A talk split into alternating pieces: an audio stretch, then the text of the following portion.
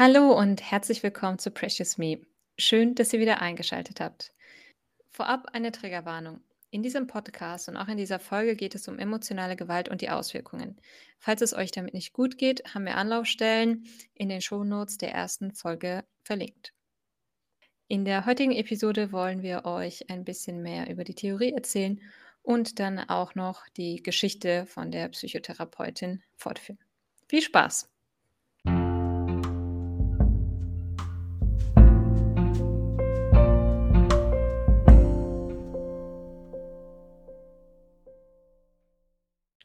Würdest du behaupten, dass Einzelkinder ein 'ne größere Wahrscheinlichkeit haben, narzisstische Tendenzen zu entwickeln? Ich könnte es mir vorstellen, weil vielleicht ist das nur 'n Vorurteil, aber generell hat man habe ich persönlich das Gefühl, dass Einzelkinder egoistischer aufwachsen als jetzt mit Geschwistern gemeinsam. Mhm. Würde ich jetzt mal behaupten. Also, so so vom reinen Bauchgefühl so das Erste, was mir jetzt einfällt. Ja, das denken viele Menschen, beziehungsweise das Vorurteil gibt es auf jeden Fall. Wir haben da ja 'ne Studie, ähm, von dem Herrn Dufner, Michael Dufner, genau. Der und seine Kollegen, die haben das, ähm, untersucht und zwar haben die so 'n Online-Fragebogen ausgestellt mit mehr als 500 ProbandInnen, das heißt 500 Menschen, die die diesen Fragebogen beantwortet haben und sollten das typische Einzelkind im Vergleich zu einer typischen Person mit Geschwistern einschätzen. Und tatsächlich kam raus, dass vor allem die Menschen, die selbst Geschwister haben die selbst Geschwister haben, das Vorurteil haben, dass Einzelkinder mehr narzisstische Tendenzen aufweisen. Also, das das Stereotyp existiert tatsächlich, aber vor allem unter jenen, die nicht betroffen sind. Das ist super spannend. Also, ich sage mal so, ich habe einmal Neffen, die 2 Geschwister sind, Mhm. dann einen, die, ähm, alleine aufwächst im Moment. Anfangs dachte ich mir so also, jetzt so, wenn ich's beobachte dass sie, ähm, sehr halt egozentrisch so: „Ich muss das haben, ich will das haben, gib mir das“, Mhm. so aufgewachsen ist. Hat auch was damit zu tun, dass sie sehr verwöhnt wird zu Hause. Mhm. Aber weil sie jetzt die Jüngste und die kleinste Süße Ja. halt zu Hause ist und alle haben sie sehr gern und, äh, mögen es, sie halt zu, ähm, wie soll man das sagen, mit Liebe Verwöhnen. zu verwöhnen. Ja. Und da habe ich so den Eindruck gehabt erst mal okay, ähm, sie ist sehr also, sie kann sie hat auch so 'ne Art und Weise, wo sie wirklich, äh, nicht viele Freundschaften im Kindergarten und so weiter Mhm. knüpfen kann. Und, äh, auch oft immer nur das spielen wollte, was sie jetzt wollte, auch wenn sie mit uns spielt. „Ich möchte das spielen, dann spielen wir jetzt das.“ Und wenn man sagt: „Nein, wir machen was anderes“, r rastet sie aus. „Nein, Mhm. ich will jetzt das spielen.“ Und das hat mir immer diesen Eindruck gegeben, typisches Einzelkind. Aber Ah. dann habe ich so 'n bisschen nachgedacht und dann ist mir also aufgefallen, dass ich jetzt, wenn ich jetzt meine anderen 2 Neffen, äh, betrachte, dass zum Beispiel der Ältere, ähm, auch komplett egoistisch war. Dass er auch ähnliche, ähm, Arten und Weisen hatte und dass er zum Beispiel dass die beiden zum Beispiel sehr viele Egokämpfe hatten. Ja. Und, ähm, dann habe ich gemerkt, dass es gar nicht so viele Unterschiede gibt. Mhm. Ich bin auch wie so 'n Einzelkind aufgewachsen, kann man so sagen. Ja. Ich wurde auch verwöhnt. Aber andererseits wa war das dann so, dass ich sehr, ähm, leise war, also, im Ja. Vergleich zu meiner Neffen äh, Nichte, dass ich sehr leise war und immer gesagt habe: „Okay, dann nehme ich halt das, was du mir jetzt gibst.“ Aber bei ihr ist Ja. das einfach nur, dass sie viel mehr Selbstbewusstsein hat. Ja, wobei in der letzten Folge haben wir ja berichtet, dass vor allem die soziale Lerntheorie ja sagt, wenn die Kinder, ähm, unabhängig davon, ob sie Einzelkinder sind oder nicht, wenn die eben in dieser Blase aufwachsen, dass das ja ein Prädiktor dafür ist. Darum geht es wahrscheinlich, ne? Ich frage mich halt, ob es auch 'ne Rolle spielt, ob man also, ob man Empathie zum Beispiel dieses Gefühl von Empathie von Geburt an auch mitbekommt, genetisch, und dann aufbaut noch weiterhin in den Lebens weiteren Lebensjahren oder ob man, ähm, das erlernen muss beispielsweise. Und Boah. das ist so 'ne Frage, die ich die ich immer habe, was dieses Thema betrifft, weil ich sehe halt, ähm, beispielsweise bei meinem Ehemann 3 Geschwister, der eine ist komplett empathievoll, der andere ist äh, null Empathie Mhm. und narzisstisch veranlagt, dann denke ich mir so, der andere hat noch Empathie, aber ähm, ist halt mit diesem, mit der Art und Weise, wie er aufgewachsen ist, einfach anders drauf. Vielleicht wäre das eine Frage für die nächste Folge. Also, ich kann mir vorstellen, dass Empathie an sich nicht angeboren ist, also nicht, ähm, Empathie an sich, weil das ist das kann ähm, ich denke schon, dass das variabel ist und auch von Situation zu Situation sich verändern kann, ähm, Mhm. und auch von das Empathiegefühl gegenüber A vielleicht anders sein kann als das Empathiegefühl gegenüber B. Ähm, ne, dass das so eine Variable ist. Aber vielleicht können wir das ja für die nächste Folge recherchieren. Das wäre sehr interessant. Okay, ich lege mal noch mal zurück auf die Studie. Und zwar hat dieser Herr Dufner und seine Kollegen ähm, Narzissmuswerte von mehr als 1800 Personen analysiert, wo die gesagt haben, das ist repräsentativ für die deutsche Bevölkerung. Also die Ergebnisse kann man auch allgemein auf die deutsche Bevölkerung anwenden. Und dabei hat sich gezeigt, welches statistische Verfahren auch immer gewählt wurde, es fanden sich keine Hinweise auf stärkere Narzissmuswerte bei Einzelkindern. Die Werte waren nahezu identisch mit denen von Menschen mit Geschwistern. Ja, das ist dann, finde ich, auch nochmal spannend, weil das erste war ja, dass die geguckt haben, welche Vorurteile gibt es. Und beim zweiten haben die ja wirklich ähm, Daten von Menschen untersucht und verglichen von Menschen, die Geschwister haben und die, die eben Einzelkinder sind. Und diese Befunde legen halt nahe, dass, dass das Vorurteil existiert, dass ein Einzelkind eher narzisstische Tendenzen aufweist, ähm, aber zumindest in dieser Studie nicht belegbar ist. Also, äh, Fazit, Vorurteil. ja. so wie ich es vermutet habe. ja, laut Dufner und seinen Kollegen, und die Studie ist von 2020, also die ist jetzt auch relativ aktuell. Ne? Ja. Ja. Fände ich spannend. Ich, ich hätte auch, ich gehöre wahrscheinlich auch zu der Kategorie Vorurteile.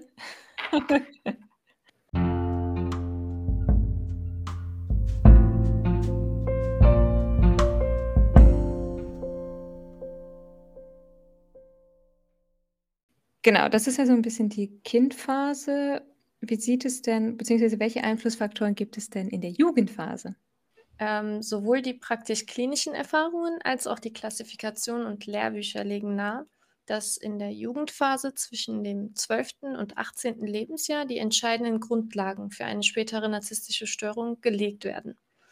Das hat mehrere Gründe. Erstens, ähm, da sich in diesen Jahren der weibliche Körper entwickelt und in der Frühpubertät bis in der Pubertät ist, entwickelt er sich halt sowohl auf emotionaler äh, Ebene als auch auf körperlicher Ebene sehr schnell weiter. Generell haben Kinder, also Mädchen und Jungs in diesem Altersbereich sehr oft äh, Verunsicherungen. Ja, es geht dann vor allem so um die Vergleiche. Ne? Ziemlich viele Vergleiche. Dieses, also wenn man verunsichert ist, guckt man eben, wie sieht es bei den anderen aus, was machen andere anders, vielleicht besser, schöner. Und das ist ja, das ist ja so eine Findungsphase, in der man sich befindet. Ähm, und vor allem bei, äh, oder in der aktuellen Zeit würde ich einfach mal behaupten, mit Social Media ist das ja, kann man sich ja mit der ganzen Welt vergleichen. Das finde ich hier so schwierig, weil früher war das vielleicht nur die Schulklasse oder das Dorf oder die Stadt, in der man war. Und inzwischen kannst du dich mit jemandem vergleichen, der auf einem anderen Kontinent ist, den du wahrscheinlich nie sehen wirst. Und dadurch, weiß ich nicht, wäre jetzt so meine persönliche Einschätzung, dass der Druck da doch höher ist. Ähm, narzisstische Veranlagung zu bekommen oder meinst du Druck, Vorbilder sich zu suchen einfach? Ah, ähm, der Druck, der auf die Persönlichkeit wirkt und Verunsicherungen hervorruft. Also, so, dass man Verunsicherungen einfach. Und dadurch instabiler wird. Genau, und dadurch vielleicht im Selbstwert etwas instabiler wird ähm, und dann versucht, sich irgendwie anderweitig aufzuwerten. So, aber da wären wir ja wieder bei der psychoanalytischen Theorie. Beziehungsweise es könnte auch die soziale Lerntheorie sein, weil du merkst, das ist nicht, du bist, du bist nicht mehr in dieser Blase. Es ist nicht, die Welt besteht nicht nur aus dieser Blase, sondern es gibt auch andere, die besser sind als du. Daran habe ich gedacht, weil ich persönlich als Erwachsene mir Accounts angucke auf Instagram oder sonst wo, kriege ich persönlich das Gefühl, dass ich nicht genug bin. Weil ja, also es ist ja diese perfekte Scheinwelt. Alles ist super. Äh, alle haben die besten Klamotten und den besten Style. auf einmal Mhm. gibt es einen Trend und dann siehst du dieselbe Ja. Sache, was weiß ich, 50 Mal an verschiedenen Personen und kriegst den Eindruck, alle haben das, nur du nicht. Und alle sind äh, in, aber du bist out. Irgendwie so ein, Ja. das ist ja dieser echte Druck oder alle sind am Reisen und alle sind Mhm. unterwegs und haben ein tolles Leben und du bist, äh, sitzt an deinem Schreibtisch und bist Ja. gerade am Vergammeln. Halt, das ist Ja. dieses, ähm, also nicht nur Aussehen, sondern wirklich in Ja. jedem Bereich.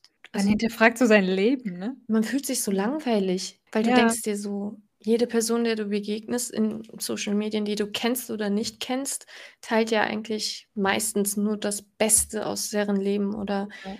weil manchmal teilen auch Menschen Dinge, die nicht wahr sind. Und jetzt, äh, wenn ich das schon so empfinde als Mhm. erwachsene Person, was da dann bei Jugendlichen abgeht, bei Teenagern abgeht, die die sich grade entwickeln, äh, und nicht verstanden fühlen am Ende Ja. und depressiv werden auch oft. Ja, vielleicht Kann geht's ich da eher den vulnerablen Narzissmus, dass der dann nicht so auffällt, ne? Ja. Oder genau das Gegenteil eben, dass man versucht, immer besser, immer mehr, immer mehr Videos, Likes et cetera, ähm, und dadurch ja auch in so 'n Hunger also in so 'n Dauerhunger, also Hungersättigung, Hungersättigung. Also, ich muss viel mehr machen, um mein Bedürfnis nach Anerkennung und gesehen werden zu sättigen. Und wenn das wegfällt, dann, ja, fehlt da auf jeden Fall was Großes. Auf jeden Fall. Ja, ich denke, das ist bei Mädchen oder es wird eher so, ähm, bei den Mädchen vor allem, ähm, beschrieben, die ja in der Regel, ne, es ist ja nur in Anführungsstrichen in der Regel introvertierter oder Mädchen werden eher introvertierter beschrieben. Ähm Mädchen introvertierter, stimmt das noch? Kannst du auch gerne hinterfragen. Hinterfrage ich. Ja, vielleicht meine ich mit introvertiert auch, dass man eher internalisiert. Also, dass beispielsweise ist die Rate von Frauen, die eine Mhm. Psychotherapie aufsuchen, viel höher als die von Männern. Weil Okay. so Frauen scheinbar dazu neigen, andere Verarbeitungsstrategien zu nutzen. Und dann guckst du aber in Gefängnisse beispielsweise, da ist die Rate von männlichen Gefangenen sehr hoch. Da scheint es 'ne andere Art und Weise der Verarbeitung zu geben. Natürlich ist auch da wieder die Frage, wie viel ist gesellschaftlich? Ne, ist es Mhm. angesehener, dass ein Mann eher mal, ja, mit der Faust auf 'n Tisch haut, so? Obwohl, das ist eigentlich egal vom Geschlecht. Das ist ja unabhängig vom Geschlecht. So, es geht ja eigentlich um die Emotionsverarbeitung. Und in beide Richtungen, wenn es zu viel ist, kann es Mhm. zu, ja, dysfunktionalem Verhalten führen und dann eben zu Schwierigkeiten und zu Beeinträchtigungen. Ich Das meinte ich eher so, internalisierende und externalisierende Mhm. Verarbeitung. Dem gebe ich auf jeden Fall recht. Ich habe falsch verstanden, Ne, ich weil hätte auch introvertiert gesagt, ja. Ja, weil, ähm, wo du's jetzt so sagst, denke ich mir dann auch direkt das Erste, was mir einfällt. Mädchen reden mehr über ihre Emotionen als jetzt Jungs, denke ich mir, Mhm. weil, wie du gesagt hast, auch gesellschaftlich, dass das meistens so, hm Es ist angesehener, dass Ja. Mädchen über ihre Gefühle reden und wenn ein Junge Gefühle zeigt oder weint: „Sei doch keine Memme“ oder ich weiß nicht, ne? Also, dann kommen solche Sprüche, was ja Ja. überhaupt schade ist. Eigentlich total Ja. schade. Auf jeden Fall. Deswegen stimmt. Ich habe doch nicht mehr zu widersprechen. Immer gerne. Dankeschön. So, was Jungs betrifft. Hm, die für Mädchen dargestellten gesellschaftlichen und medialen Einflussfaktoren spielen mittlerweile für Jungen fast genau die gleiche Rolle, Mhm. wenn auch unter anderen Vorzeichen. Das habe ich zum Beispiel nicht so krass erwartet. Ja.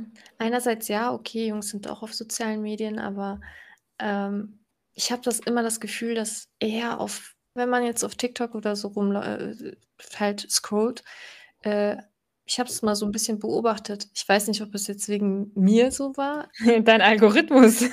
Wegen meinem Algorithmus, aber mega hübsche Personen auf der Timeline auf einmal hat, die sich grade schminkt oder, hm Die Jungs in meiner Timeline sind alle hübscher als ich. Also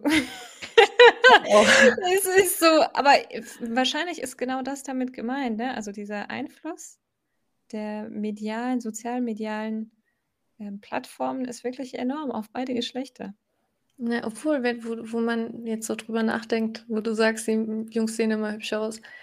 Die haben auch echt krass viel mit diesen ah, ich war ja grad im Fitnessstudio und Ja. meine Haare sind Mhm. so gestylt und so. Diese Blick in die Kamera, romantischer junge Blicke. Ja, Ja, das stimmt echt, gibt es auch viel. Ja. Bei Jungen ähm, erwartet man ja eher die Neigung zu diesem externalisierenden Verhalten, beispielsweise wie bei Störung des Sozialverhaltens, Delinquenz, Aufmerksamkeitsdefizitsyndrom. Ähm, und da gehört beispielsweise in die Störung des Sozialverhaltens oder die soziale Persönlichkeitsstörung. Da ist die narzisstische Veranlagung, narzisstische Persönlichkeitsstörung spielt da auf jeden Fall mit rein. Und diese Störungen zeigen statistisch einfach mehr Jungen als Mädchen. In der Literatur, die wir bezogen haben, ähm, wird auch gesagt, beispielsweise, dass ähm, es so ein um sich selbst kreisen, so eine Situation entsteht bei den Jungs meistens. Und ich habe das auch sehr oft mitbekommen, auch bei meinem eigenen Bruder sogar. Hm. Der ist jetzt nicht, äh, der hat keine Persönlichkeitsstörung, aber der hat auf jeden Fall sehr starke Tendenzen gehabt, vor allem komplett in den 20er, in seinen 20er Jahren. Hm. Und dieses um sich selbst kreisen erklärt mir das sehr, dass er zum Beispiel, das hat er, er auch so beschrieben, dass er ständig hm, sich beweisen musste und er wurde auch gemobbt und dann war der so, ja, ich muss das Beste haben, ich muss so sein, dass das auch so eine Abwehrsituation dann war. So eine Kompensation vielleicht auch. Ne? Genau, und dann auch ähm, halt, wie, ich, ich kann das mal kurz zitieren, dass er auch als Individuum alleine steht, dass er sich selber, sich selbst auch versucht dann in dem Moment zu beweisen und keine Rückmeldung mhm. von seinen also keine gute Freunde zum Beispiel in dem Moment hat und dann auch keine mhm. gute Rückmeldung bekommt. Und wenn die Familie dann auch nicht sehr wach ist, was gerade los ist mhm. in dem mhm. Leben von dem Kind, steht er da ganz alleine. Und dann halt, halt fängt das an mit diesem, dass er versucht, so ein inneres Wertesystem aufzubauen, wo er dann sich selbst falsch einschätzt mhm.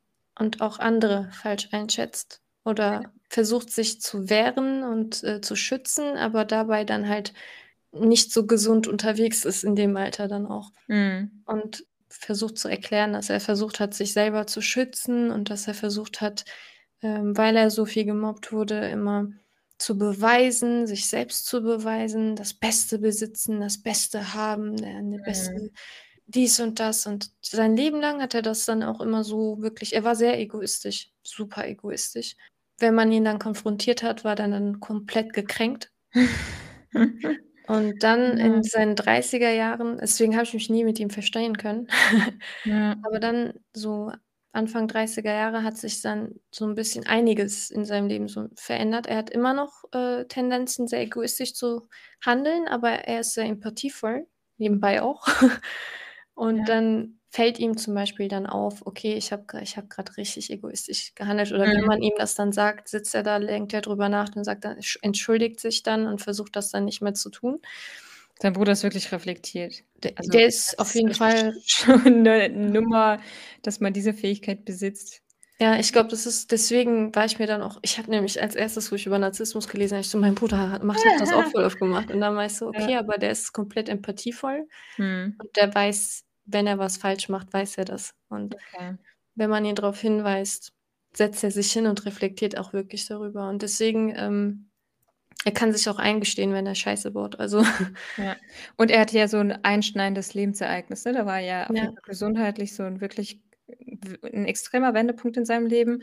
Und das sind ja auch so Möglichkeiten, tatsächlich dann auch Sachen zu verändern. Auf jeden Fall, ja. Vielleicht ähm, als Nebeninfo. Das äh, Buch, worüber wir jetzt die ganze Zeit reden, ähm, heißt Narzissmus, Grundlagenform und Intervention von äh, Walter und Bilke Hensch, falls es irgendjemanden interessiert. genau.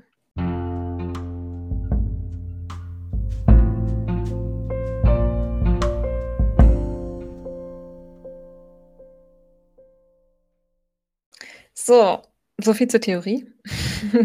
Kommen wir zurück zur Praxis. Ich hatte ja beim letzten Mal erzählt, konkretes Datum ist der 15. Mai 2020, wo unser Vater uns freundlich gebeten hat, das Haus zu verlassen. Sehr ganz lieb. Ja, schnellstmöglich, äh, genau, das Haus zu verlassen. Mm, und zwei Tage danach am 17. Mai ist Folgendes passiert. Ich hatte erzählt, meine Katze ist krank gewesen und in der Zwischenzeit war ja meine Mama gekommen und die hat bei meinem Bruder übernachtet. Und ich muss dazu sagen, die Wohnung von meinem Bruder sind ungefähr 10 Minuten von dem Haus von Papa. Und ich war dann oben mit der Katze und ich habe dann gehört, die Tresortür hat sich geöffnet und in dem Tresor sind die Waffen von meinem Papa. Ich habe ich hab quasi nur so ein bisschen das Geräusch gehört, aber ich ich war auf Alarmstufe Rot direkt. Und dann habe ich meine Schwester habe ich ihr gesagt: „Hey du, ich habe da gerade, glaube ich, was gehört. Kannst du mal runtergehen und gucken?“ Und sie ist dann runtergegangen und hat dann gesehen, Papa macht da was am Tresor. Autsch. Ja, und ich weiß, da sind die Waffen drin und ich weiß, Mama ist nur 10 Minuten entfernt. Und ich weiß, Papa hat gedroht. Alarmstufe Rot. Ja, dunkelrot, wirklich. Ich dachte so, Ja. oh, okay, nee, warte, das ist noch rot. Noch sind wir bei rot. Dann ähm, habe ich meiner Schwester die Katze gegeben. Ich habe da so ein bisschen gewartet, gewartet, weiß ich nicht. Ich, ich denke, ich musste mich da erstmal sortieren. Ähm, ich meine, man muss sich mal in diese Lage versetzen. Also, das ist unglaublich. Ich weiß nicht, ob man sich da reinversetzen kann, wenn man das so hört, aber sich vorzustellen, dass es sein könnte, dass dein Vater die Waffe nimmt und deine Mutter erschießt. Ähm, mit dem Hintergrund macht mich nicht zum Mörder. Ne? Die Ja. Geschichte. Das ist schon heftig, wenn, also wenn er jetzt nicht gedroht hätte, würde man sich Ja. denken, okay, ich übertreibe gerade vielleicht, aber Er hat weil er das explizit gesagt hat, Ja. mit dem Hintergrund ist das echt eine gruselige Situation, weil man Ja. kann mit allem rechnen. Du kannst ja nicht wissen, ob er das jetzt eben. einfach so, ob er geblufft hat oder nicht, weil Ja. was, wenn was passiert und du das einfach ignoriert hast. Eben, dann hätte ich pff, mein Leben lang ein sch schlechtes. Gewissen, ja, Ja. Schuldgefühle. Und vor allem muss man sich halt auch vorstellen, dass Papas Familie komplett weggebrochen ist. Also, wenn man so 'ne hm, ja, so 'ne Einschätzung quasi davon macht, wie gefährlich die Situation grade ist, ich in meinem Therapeutengehirn natürlich. Frau ist weggegangen, er ist gekränkt. Er ist gekränkt, weil seine weil er das Gefühl hat, dass seine Kinder nicht zu ihm halten. Ähm, Streitigkeiten, er hat uns aus dem Haus verscheucht, gebeten, was auch immer. Das heißt, er ist allein und dann ist natürlich die Wahrscheinlichkeit höher, dass er etwas macht. Ja. Das heißt, ich bin dann runter, habe die Katze meiner Schwester gegeben und bin dann runter. Meiner Schwester hat er nichts gesagt und das finde ich auch so extrem, dass er sich schon aussucht, wem er was sagt. Und dann saß er da. Oh Gott, dieses Bild. Ich ich Der hat sein Handy also d die Waffe lag aufm Tisch. Ähm, am Anfang hat er die gereinigt, ja? Der hat die gereinigt und, und, und. Und währenddessen war ich halt unten. Ich ich hatte so das Bedürfnis, ich muss das kontrollieren. Das ist wirklich also, ganz schlimm eigentlich. Ähm, und dann hat er irgendwann so die Waffe auf 'n Tisch gelegt, sein Handy dagegen gelehnt, als ob das so 'n Handyhalter wäre. Also, als ob's das normalste Objekt der Welt wäre, wo man ein Handy gegen lehnt, um dann darüber Videos zu gucken. Und dann hat er wieder angefangen mit: „Sag deiner Mutter, ich will sie nicht sehen.“ Und ich habe irgendwas entgegengebracht und dann hat er nämlich gesagt: „Ich möchte sie hier nicht sehen. Wenn ich sie sehe, ich bin bereit.“ Und hat auf die Waffe geguckt. Das ist schon psychopathisch, was Es er da ist macht. oh, es ist so krank, es ist so gestört. Und dann in meinem Kopf also, es war wirklich ich dachte so: „What? Was hat der?“ Das hat er nicht ernsthaft gesagt. Das hat er nicht wirklich gesagt und ich wieder voll im Therapeutenmodus. Ich so: „Papa“ weil ich einschätzen wollte, wie ernst ich das zu nehmen habe. Mhm. dann hat er gesagt habe ich ihn habe ich ihm gesagt: „Papa, bring mich nicht dazu“ ups. „Papa, bring mich nicht dazu, die Polizei einzuschalten.“ Weil ich dachte, wenn ich das sage, sagt er: „Nein, nein, ich habe ja nur 'n Scherz gemacht.“ Hat er nicht? Und dann hat er gesagt hat mir so in tief in die Augen geguckt und hat doch hat gesagt: „Mach doch.“ Ich direkt hoch ins Zimmer, habe meinen Bruder angerufen, habe gesagt: „Du, pass auf, die und die Situation ist passiert. Bitte pass auf Mama auf.“ Der hat dann auch gesagt: „Okay, weißt du was? Jetzt ist Schluss.“ Und den Rest gibt's beim nächsten Mal. Ist. Das ist jetzt echt fies. Grad wird's spannend. Ja. Ich sage, es reicht. Aber krass. Ja. Das das ich hätte jetzt auch erwartet, dass er sagt: „Mann, übertreib nicht“ oder so. Aber Ja. dass er dann auf einmal sagt: „Mach doch.“ Ja. So. Aber ich kann mir auch vorstellen, dass er nicht von dir erwartet hätte, dass du es wirklich tust. Naja, das, ist, das kommt beim nächsten Mal. Krass.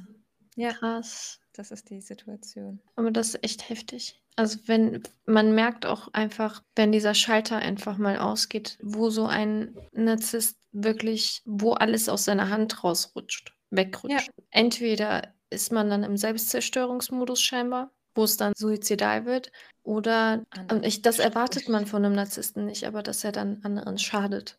Also ich finde schon, dass ich das, also ich habe das dass er Mama schadet, das habe ich die Also Wahrscheinlichkeit habe ich immer in Erwägung gezogen. schadet im Sinn von töten. Ja. Das würde ich von einem Narzissten jetzt nicht erwarten, wenn das Sinn macht, weil dieses Außenbild guck mal, er hat seine Frau getötet zum Beispiel, das Ja, ja, Papa wird aber auch nicht gehen. Also, er wird mitgehen. Ich weiß ganz genau, wenn Papa das gemacht hätte, hätte er im nächsten Zug Suizid begangen. Krass. Das hätte er nicht genau, das hätte er nicht ertragen, dass Menschen sagen der hat seine Frau umgebracht. Was für ein schlimmer Mensch, das hätte er nicht ertragen. Der hätte gesagt, diese Frau hat das und das und das gemacht und deswegen musste ich sie umbringen und ich kann das nicht mehr ertragen und deswegen sterbe ich mit. Quasi so. Sie ist schuld auch an meinem Leiden, wir gehen jetzt ja. zusammen. Ja, genau, das hätte er gemacht. Und deswegen war mir das zu heikel. Es war mir einfach zu heikel.